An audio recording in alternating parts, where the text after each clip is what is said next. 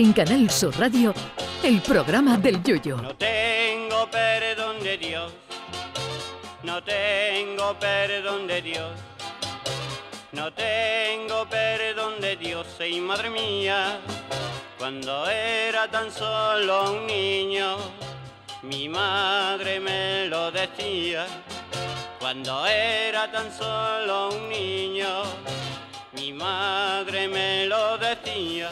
La vida te da sorpresas, decía la famosa canción de Pedro Navaja de Rubén Blades y Willy Colón. Y debo confesar que esto no me lo esperaba. Me confieso admirador supremo de la religión de los Monty Python y su obra más reconocida, La vida de Brian. La satírica película sobre la vida de Brian Cohen, un desgraciado que nace en un pesebre justo al lado de Jesús a la misma hora y es confundido con el Mesías, no tiene desperdicio. Los Python pensaron en principio que nada de Brian, que la película iba a ir sobre la vida de Jesucristo, pero recapacitaron sobre la que se podía montar y se autocensuraron. Si se montó la que se montó y la película no iba sobre Jesucristo, sino sobre Brian, imagínase si la llegan a hacer sobre el verdadero Mesías. Cuando los productores leyeron el guion final, recularon y dejaron a los Python tirados ya en Túnez con todo el equipo para empezar el rodaje. Acudió a su rescate el Beatle George Harrison, admirador de los Python desde el Flying Circus que emitía la BBC. Harrison puso 3 millones de libras, creó la productora Handmade Films y hasta hace un cameo en la vida de Brian.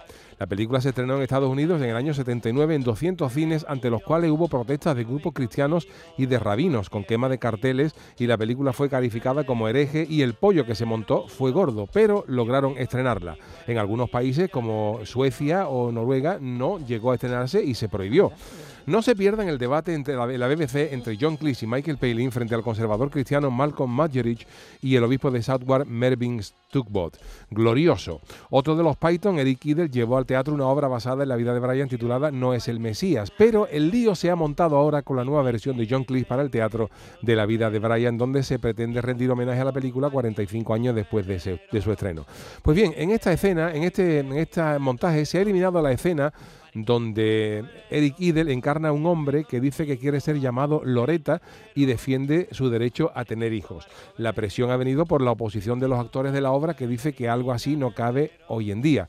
A mí a estas alturas no me sorprende que todavía haya gente que no sepa diferenciar el humor de la vida real. Lo que realmente me sorprende es que John Cleese haya tragado por eliminar una escena de un hombre que quiere ser llamado Loreta porque puede ofender, máxime cuando en esa escena hay quien le dice que no puede tener hijos porque es un hombre, pero luego hay miembros del Frente Popular de Judea que dicen que si eso es cierto, lo cual no quita su derecho a que pueda tener hijos, a que quiera tener hijos. En fin, como ven, 45 años después del estreno, La vida de Brian, esa película que ofendió por igual a cristianos, judíos, romanos, ricolis ridiculizó la estructura de los partidos políticos, a los falsos mesías, a los mesías de verdad, a los profetas, a los que creían en los profetas y a los defensores de las Sagradas Escrituras, llegará a los escenarios teatrales mutilada porque podría ofender a un colectivo trans que sinceramente no veo dónde está la ofensa.